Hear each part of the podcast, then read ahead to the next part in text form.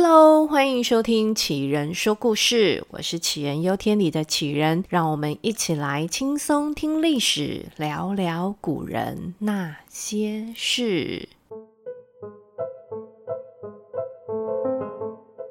Hello，大家，我今天在吃了一顿非常美味的烧肉大餐之后呢，现在带着一个非常满足的心情来录唐中宗李显下集的故事。当然，我们现在要先很快的做一个前情提要。前一集呢，我们讲到唐中宗李显被他妈妈废了皇帝的位子之后呢，在经过十几年的流放，又被叫回家当太子的这一段经过。嗯，这前情提要听起来是不是感觉有讲跟没讲一样？没关系，很完整的故事呢，等等，请再回头点开第二十六集就可以听到了。因为接下来我们就要进入李显紧凑的人生下半场。说到李显回家当太子之后呢，他就成为那一些老臣眼中那一把可以复兴唐朝的钥匙。但是他本人应该从来没有想过要反抗妈妈，直接篡位当皇帝的。为什么会这样说呢？根据我自己的推测，有几个原因。第一个是性格，李显不是那一种积极进取、冒险犯难的人。讲好听一点的形容词呢，应该是一个温和型的人。再来，第二点是他内心的畏惧。李显非常怕自己的妈妈武则天，这个妈妈在他心里就是一种权威。试想哦，这个温和的人要挑战自己内心的权威，其实是很不容易的。而第三点，这个时候妈妈武则天的年纪已经很大了，再怎么长寿也不可能真的长命百岁。所以，其实李显只要等等他妈妈归天，他顺理成章的继承大统就好，干嘛没事找麻烦去推翻妈妈呢？但是这个太子却在他五十岁那一年去参与了一场神龙政变，让他自己的妈妈武则天提早让位给他。诶，这不就跟我们前面讲的那三点推论完全背道而驰吗？这李显到底为什么会发动政变呢？哦，不不不不不，政变不是李显发动的，严格来说，他是被骗的。这场政变呢，是由当时的宰相联合其他重要的文臣，还有羽林军的将军共同发动的。这羽林军呢，是保护皇宫的军队，所以呢，找羽林军合作是非常非常合理的事情。而这个汇集文武重臣的政变团，一开始呢是说要清君侧，因为武则天病重，宰相在这个时候要见武则天是怎么样都都见不到。这个凡事事事样样呢，都要透过张昌宗、张易之这两兄弟来转达。万一这武则天哪天忽然驾崩了，谁知道这张氏兄弟会做出什么事情来呢？如果从这个诉求出发，就不难理解为什么太子李显会同意参与这场政变了。毕竟张氏兄弟的确就是李显心里的两根刺。但当李显后来知道这个政变团不仅是要解决张氏兄弟，而是根本要逼自己的妈妈退位的时候，李显。退缩了，这是天大的不孝啊！他可不想成为罪人，皇位就已经垂手可得了，他何苦要去抢呢？所以，当政变团来东宫接他的时候，他根本不想出去。最后呢，还是被硬抱硬扶上马弄出门的。那为何政变团是硬要脱离险下水呢？因为政变需要一个光明正大的理由，太子匡复礼堂，清君侧，请皇帝退位。哇，这听起来完完全全师出有名，而且事成之后，这些政变团的主角就通通可变成功臣了呢。而就在神龙政变发动的当天，张昌宗、张易之这两兄弟直接被杀，而跟他们相关的朝臣呢，也都被一一扫除。这时候已经垂垂老矣的武则天也无力挣扎，隔天呢就颁布诏书，让太子李显监国。再隔一天呢，直接宣布退位，让太子正式登基。在同一年的年底，武则天就病逝了，结束了她传奇的一生。这一路听下来，大家是不是也会觉得这场神龙政变真的有点多余呢？总归五十岁的李显，终于又回到万人之上的皇帝大位。这一次没有妈妈的紧箍咒了，他不只可以确保他妻儿性命安全，甚至可以保他们荣华富贵。但是，手拉着手拱他上位的那一群人可不能忘啊！他再温和都不会忘记被当成傀儡硬逼上马出门的感觉。但是他刚登基，还无法掌握朝中潜藏的那些势力。怎么样都是要先安抚这些人的。于是，这些重要的角色通通加官进爵。一般来说，加官进爵呢，大概就是个统称，就是升官的意思。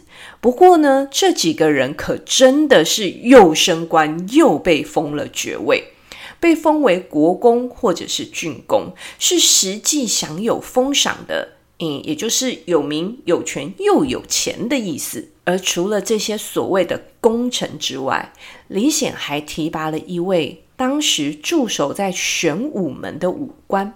为什么要特别讲这个五官呢？因为在政变当时，这位武官是坚持不愿意参与政变的。事后呢，还被其中的一个功臣给参了一本。准备要了他的性命，但是李显不但没有责怪这位武官，甚至还嘉奖他忠心坚守岗位，升了他的官。如果我是那工程集团的团员哦，这时候呢，就要从政变团改称呼，称呼他们为工程集团喽。好的，如果我是工程集团的团员，看到皇帝下达这个命令。我的背后冷汗肯定流个不停，因为这代表李显并不真的买单神龙政变。但是那个时候，功臣集团的团员们还是沉醉在自己无上的功劳里，再加上他们掌握着朝政大权，就觉得这个新任皇帝也都可以任他们捏圆搓扁，所以根本没有什么好担心的。那时啦，的确。李显也是势力单薄，不过呢，该有的操作他是一样也没少。第一个呢，就是他的皇后爱妻韦皇后。当年母亲武则天都可以在朝政上面大咧咧的辅佐父亲李治，那他的皇后当然也可以。这李显啊，于私于公真的都非常依赖他的妻子。除了这个之外，还有他的岳父岳母。虽然这个时候岳父岳母都已经过世了，但李显对他们真的是万分的愧疚。当年就是因为自己太心急，太想要升岳父的官了，导致最后岳父一家都被流放。现在他重新登基掌权了，就想要给岳父封王，岳母封妃，先人已逝，这其实也就是一份哀荣而已。但他没想到，工程集团居然上奏反对，而且那奏章上面写的真的是字字诛心，大义凛然。这李显看完之后，应该是拳头捏紧，深呼吸有一百次吧。但是他选择了忍耐，因为他的实力还不足以对付那些工程集团。所以，当李显发现妈妈娘家的势力依然存在的时候，他就开始出动联姻政策，把自己的几个女儿，包含他最疼爱的小女儿安乐公主，都嫁给武氏兄弟以及妻子韦氏家族的儿子。再来，他拉拢了武三思。这武三思是谁呢？他来头可不小。武三思呢，是武则天大哥的儿子。而且就差一点被武则天立为太子。虽然最后呢是李显把皇位给端走了，但是武三思仍有不可小觑的政治实力跟野心。这也不难理解，为何李显选择跟武三思结盟。毕竟跟功臣集团还有那个他一直在防备的弟弟李旦，武三思显得更加适合，而且亲近。虽然他没有给武三思很高的官职，但因为互动非常的亲密，感觉上呢，这个武三思就是跟董事长特助一样的存在。而这一连串的动作，触动了工程集团那个敏感的神经。他们不止一次的率百官上奏，要求皇帝剿灭武家势力，最后甚至跟皇帝说。当年武则天迫害李唐宗室，扶植武家子侄，殃及国家百姓。现在恳求皇帝，您抛弃私情，以社稷江山为重，将武氏家族逐出权力中心。嗯，这个时候我真的非常佩服古代的文人。这整份文章是骂人不带脏字，但是却又字字刺骨尖酸。这写作文的能力真的太强了啦！但是呢，这一次李显他决定不忍了。李显下诏书，公开反驳工程集团的这份奏章。接着，他做了一个超大的动作，他把工程集团中的五位主角。再一次提升了他们的爵位，直接封王。表面上看起来是晋升，嗯，就是从郡王、国公变成汉阳王、南阳王了呀。但是封王的同时，他也罢了这五个人的官。实际上，他们都失去了参与朝政的权利，没有官职，只有爵位。而依照旨意，这五个人都要马上离开首都，前往自己的封地。这应该就是李显整治这些人的一个开始。当功臣集团的权力被削减，开始走下坡的时候，当然啦，就有许多人乐于来多踩一脚。毕竟呢，功臣集团在得势的时候也没有少踩过别人啦。于是呢，开始有人告发这五个人想叛乱，而且想要废掉韦皇后。最后呢，连李显的女儿安乐公主都出来举报这五个人的罪状，惹得皇帝李显震怒，下诏要严查。大家要知道，吼，有一种叛乱啊，就是皇帝觉得你想乱，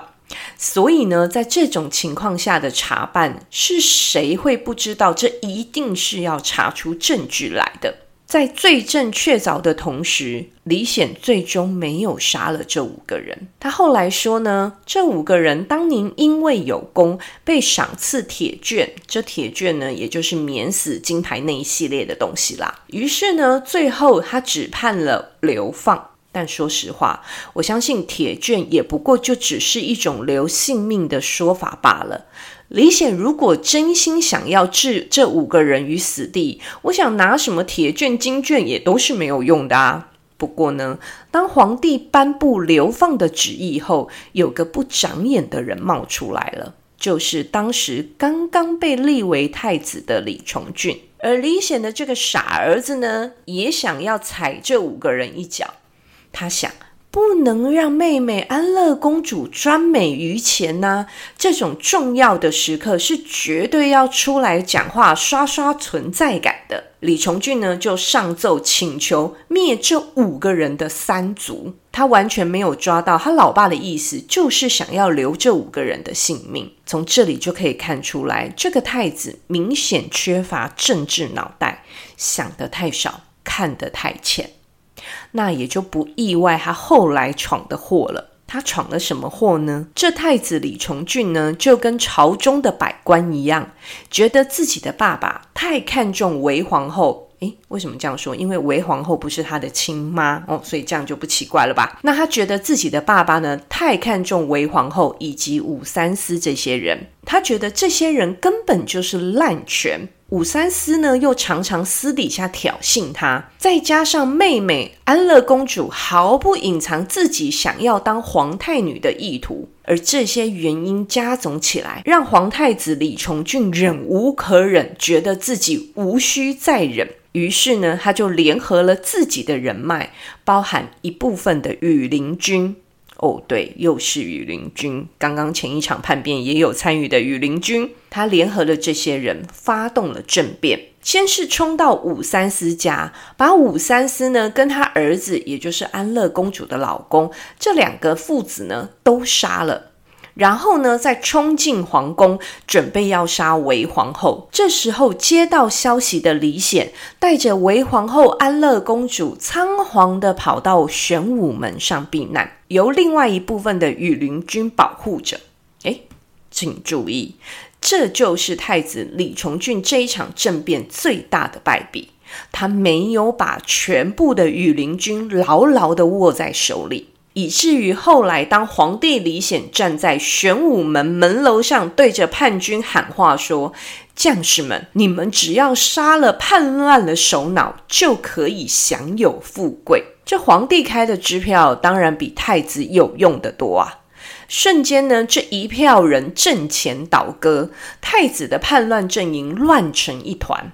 最后，李重俊看着大势已去。只能领着一百多个人逃亡，结果在逃亡的路上就被身边的人给杀了，结束了这一场有点像闹剧的政变。而这李显有多气这个儿子呢？